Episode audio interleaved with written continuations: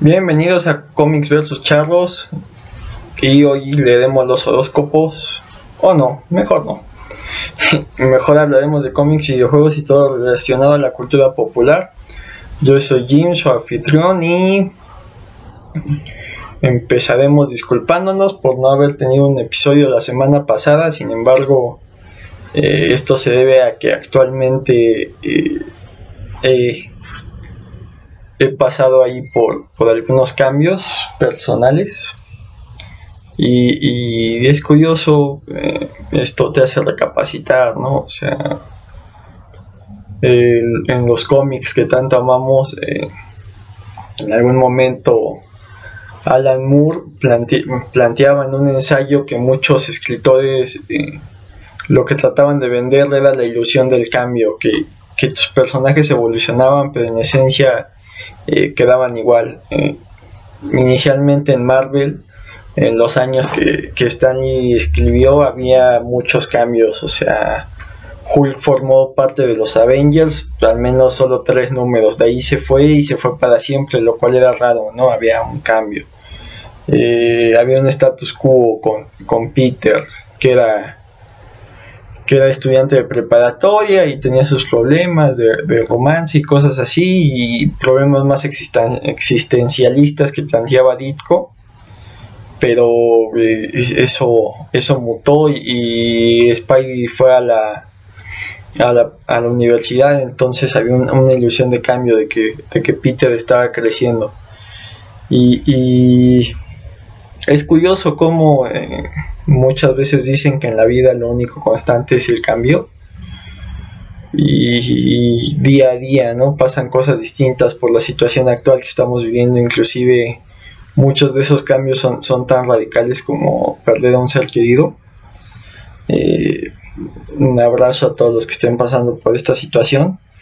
Entonces es curioso que nos refugiemos en, historietas y, este tipo de cosas para distraernos cuando eh, es una especie de ancla una normalidad. A todos nos ilusiona cuando hay un cambio, ¿no? A todos nos ilusionó cuando en su momento, bueno, soy muy joven para esto, pero, pero la gran ilusión que causó que cambiaran el traje de Spidey al traje negro, que si bien el origen de este traje es solo para vender figuritas, eh, pasan los eventos de, de Secret Wars, el cual básicamente fue un, un evento creado por dos razones. Una, eh, un acuerdo, si no me equivoco, ahí con Mattel, que, involucraba a todos los héroes para, para vender las figuras.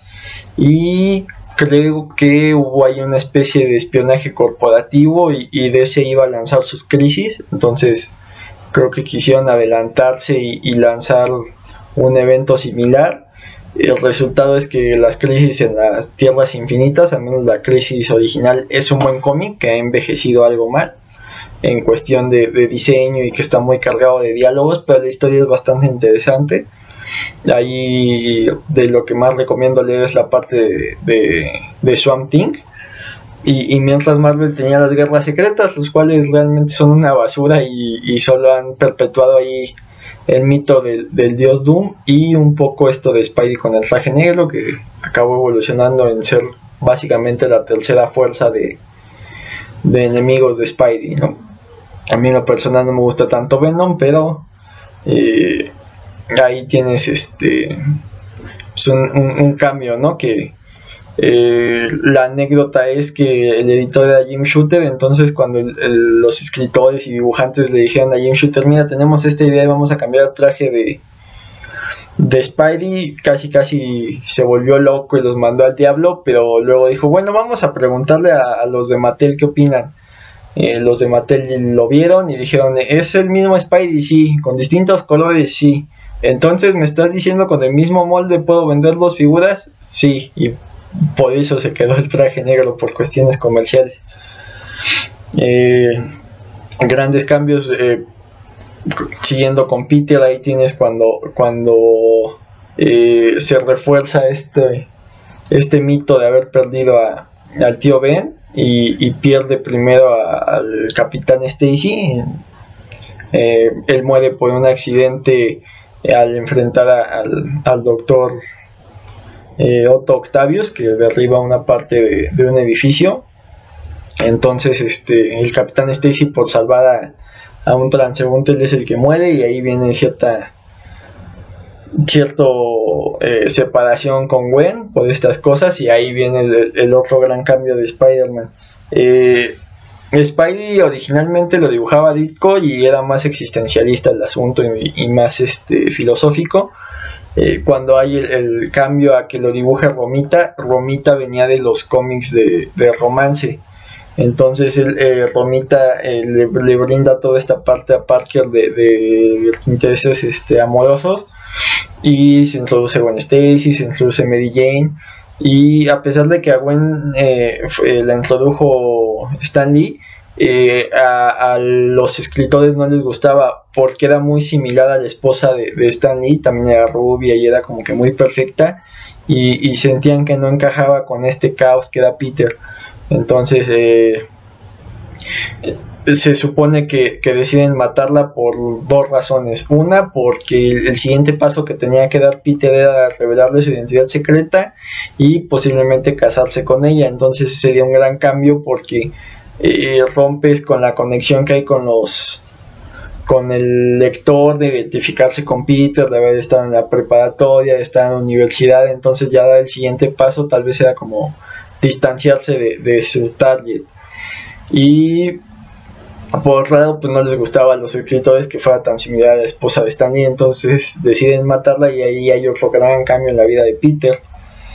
Eh, conoce a Mary Jane, y ahí la, la, la, evolución que se acaba dando es este pasa años después que es casar a Peter entonces eh, si bien eh, Spider-Man es de los que más cambios ha tenido en, su, en su nicho, casi siempre lo regresan a, ser el desempleado, que, que, tiene problemas de dinero, que tiene culpas, y tratan de, irlo rejuveneciendo, ya sea eh, mantener el, la conexión con la universidad, ahora dando clases, tal vez ya no atendiendo.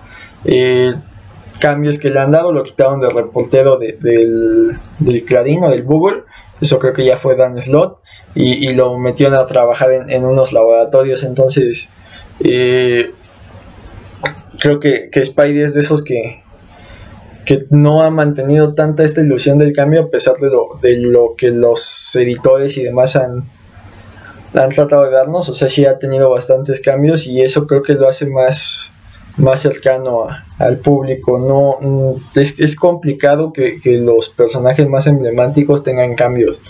Eh, ahí tienes el Capi, ¿no? luego de, haber sido de protagonista de historias de guerra, eh, desaparece, Stanley lo regresa de una forma magistral con este pretexto de que se había congelado, pero ya de ahí eh, eh, no ha tenido grandes cambios, le han cambiado tal vez sus, sus ayudantes, ya sea que, intentó con Rick Jones, luego fue Falco, en su momento ya regresó Bucky, pero de ahí en fuera las historias del Capi se mantienen y de los grandes cambios que tuvo, que, que ahí sí hubo un periodo en que Marvel eh, aventó la carne al asador y a pesar de lo que muchos criticaban por, por Disney, eh, se arriesgó a, sacrificar sus, sus, vacas sagradas hasta cierto punto en los cómics. Digo, al final eh, todo regresó a como estaba.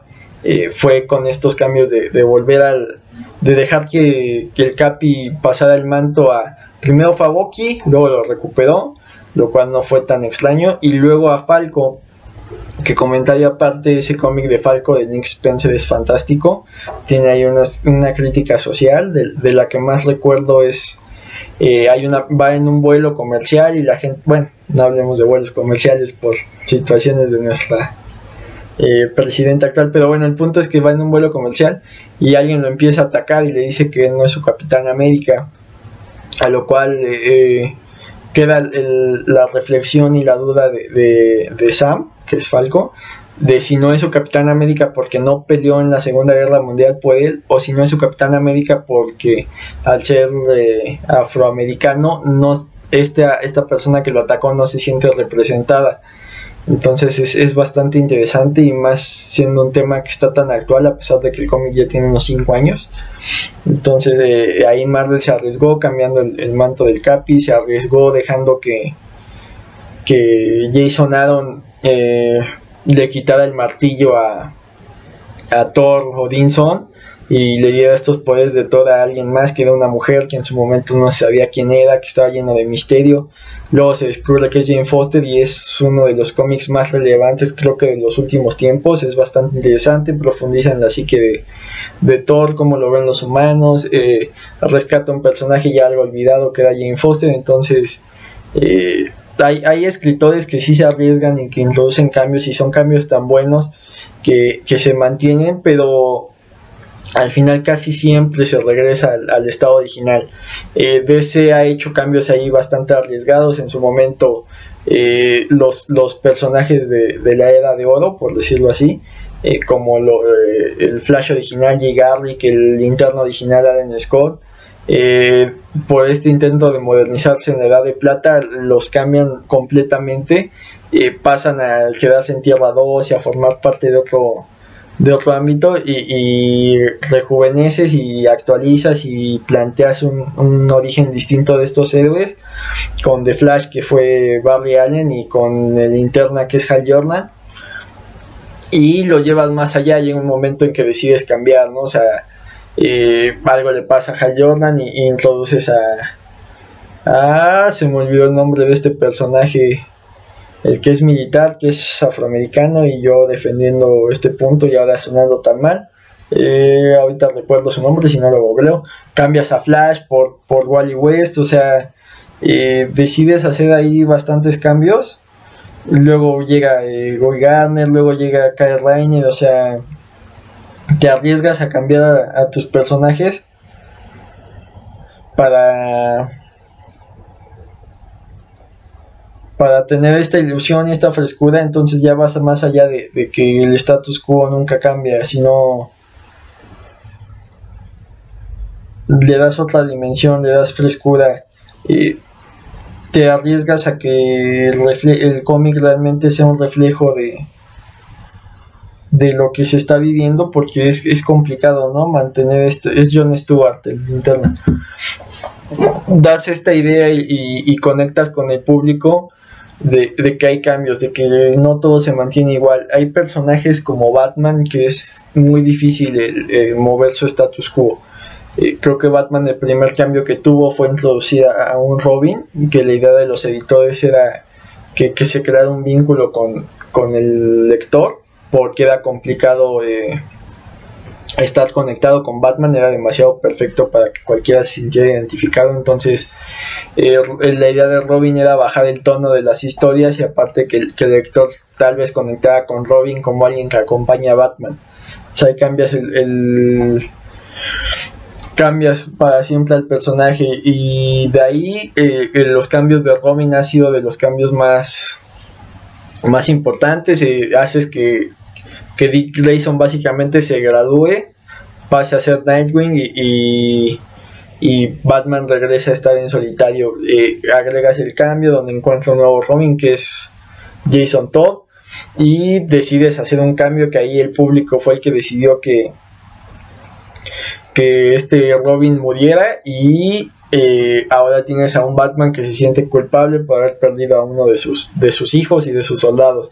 Eh, llega Tim Break y, retoma el manto y, creo que el cambio más radical fue agregar eh, la historia de Damián, eh, Damián Wayne, que es eh, darle una familia en cierto modo a Batman, si bien siempre ha tenido ahí Alfred, cambias un poco el mito al ya no sentirse tan solo por, por haber perdido a Marta y a, y a Tom y a Tomás. Entonces, este, pues son cambios que son, son arriesgados y, creo que el, público los aprecia. Hay otros que es más difícil, ¿no? Cambiar el estatus. y, peor aún, eh, a veces quieren cambiarlo de manera extraña o hacer unos, eh, los llamados retcons, que es cambiar la continuidad retroactivamente.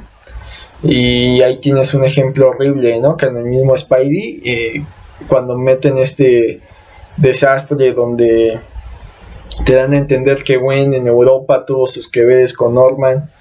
Eh, los, los pequeños retcons que se intentaron hacer en Original Sin, aunque luego los cambiaron. Eh, un retcon horrible que espero que, ya lo hayan cambiado, lo cambien próximamente, que es darte a entender que, que Tony no es, es su hijo adoptado, que no es un Stark.